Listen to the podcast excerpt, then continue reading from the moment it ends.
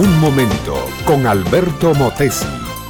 Una respuesta práctica a tus interrogantes sobre tu vida y los problemas del mundo moderno.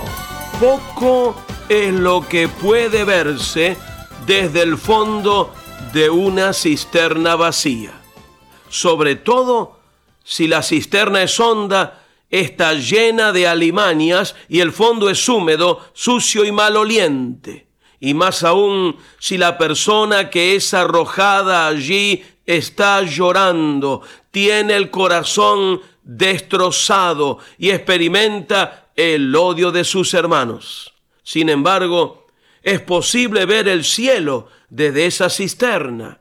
Y José, el joven hijo de Jacob, vio el cielo puro y azul recortándose como un medallón de esmalte y más aún que eso, vio todo un futuro lleno de promesa y un día de triunfo y de victoria. Pero expliquemos las cosas, mi amiga y mi amigo. Esta es otra historia de la Biblia. José, el décimo hijo de Jacob, era el favorito del padre y el aborrecido de sus hermanos.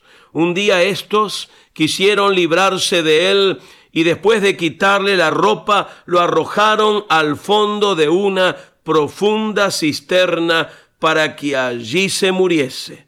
Tres días y tres noches estuvo el joven en esa prisión horrible. Al cabo de tres días sus hermanos lo sacaron, pero lo sacaron para venderlo como si fuera mercancía a unos mercaderos que viajaban para Egipto. Allí fue José, al país de faraones y pirámides, las momias embalsamadas, los monumentos que son tumbas y las tumbas que son monumentos. Antes de ser quitado de la cisterna, José, que era gran creyente en Dios, se dio cuenta que todo lo que le pasaba era parte del plan de Dios para su vida. Él estaba seguro que detrás de cada circunstancia adversa y penosa estaba la antigua mano sabia y protectora del Señor. Por el momento sufría, por el momento era objeto del odio de los hermanos. Por el momento eran las lágrimas, el dolor, los gemidos. Pero más allá estaba el día en que él salvaría a sus hermanos y sus hermanos se doblarían ante él y vendrían llorando a implorar su perdón. Por eso digo que es posible ver el cielo azul desde el fondo de una cisterna de dolor, desesperación, pobreza y luto. Es posible ver un mañana risueño en medio de las densas sombras de una noche tempestuosa. Solo se necesita fe y entregarse tranquilamente y confiadamente en las manos de Dios esa cama de hospital puede ser una cisterna como la de José.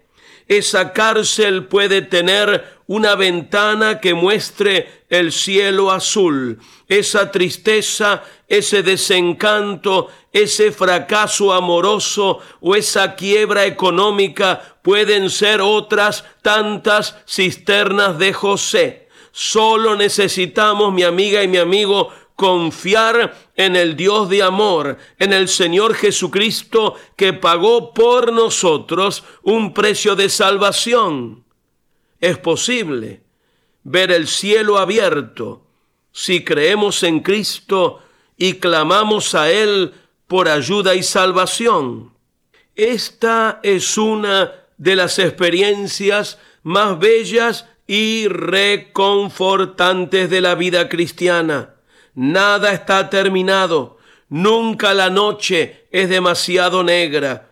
En Cristo siempre, óyemelo bien, siempre hay esperanza. Educación que transforma. ¿Te quieres preparar mejor?